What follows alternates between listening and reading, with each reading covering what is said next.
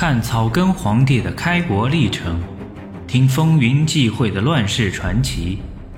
欢迎您收听《朱元璋传》，作者吴晗，演播埃里克里。第十一章：普查国情，发展农业，营国库。皇朝的长治久安，根本上是需要国民经济的发展。几千年的封建社会以来，农业一直是中国的经济命脉，农民问题也一直是历代王朝所关注的中心问题。农民反则天下大乱，农民安则天下太平。朱元璋从贫苦农民出身，对此不能没有深切体会。又以投身农军为基础，扫灭群雄，抵定天下。就不能不对农民问题给予更大的关注。朱元璋常说：“四民之中，农民最劳苦。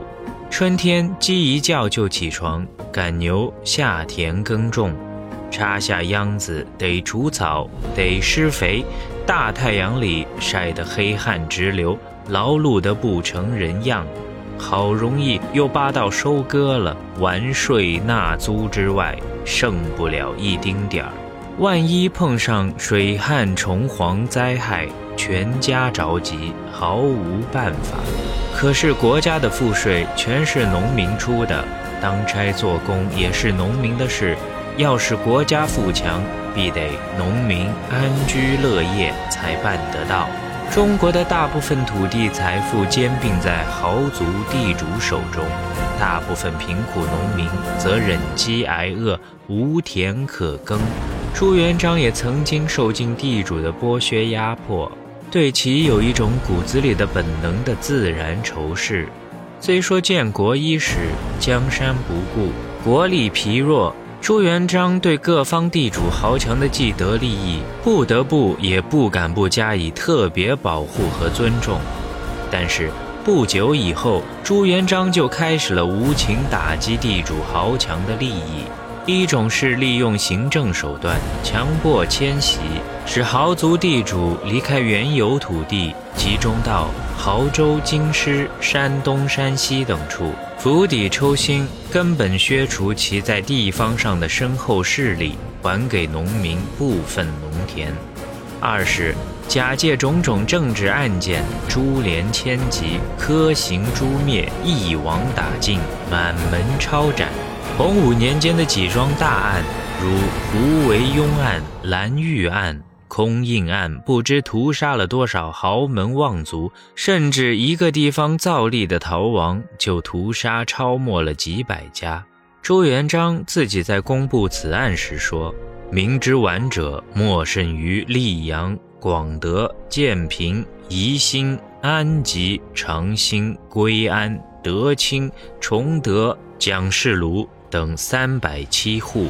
且如潘复系溧阳县造吏。”教唆官长贪赃枉法，自己假释持权，苛民刑杖，朕遣人暗制。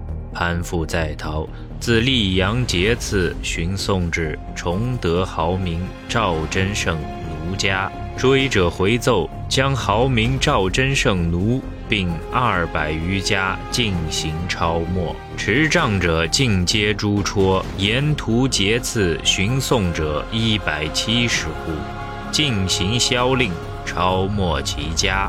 朱元璋将抄没的豪族田产收归国有，然后大部分赏赐给新的官僚贵族，小部分还给农民，用屠杀手段加速改变土地的持有者。洪武三十年中，浙东浙西的顾家巨氏几乎无一幸免。为了更进一步的发展农业生产，充分合理利用国家财力、人力、物力，增加政府财政收入，同时为了一定程度上减轻农民负担，缓和农民对政府怨恨不平的心理情绪。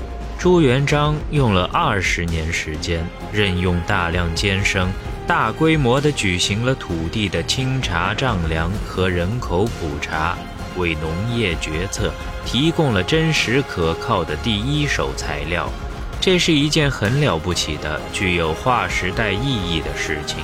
六百多年来，历朝历代多少政治家梦寐以求却没能做到的事情，朱元璋做到了，而且很成功。听众朋友，现在您收听的是《朱元璋传》，作者吴晗，演播埃里克里。本集已播讲完毕。欲知后事如何？欢迎订阅收听。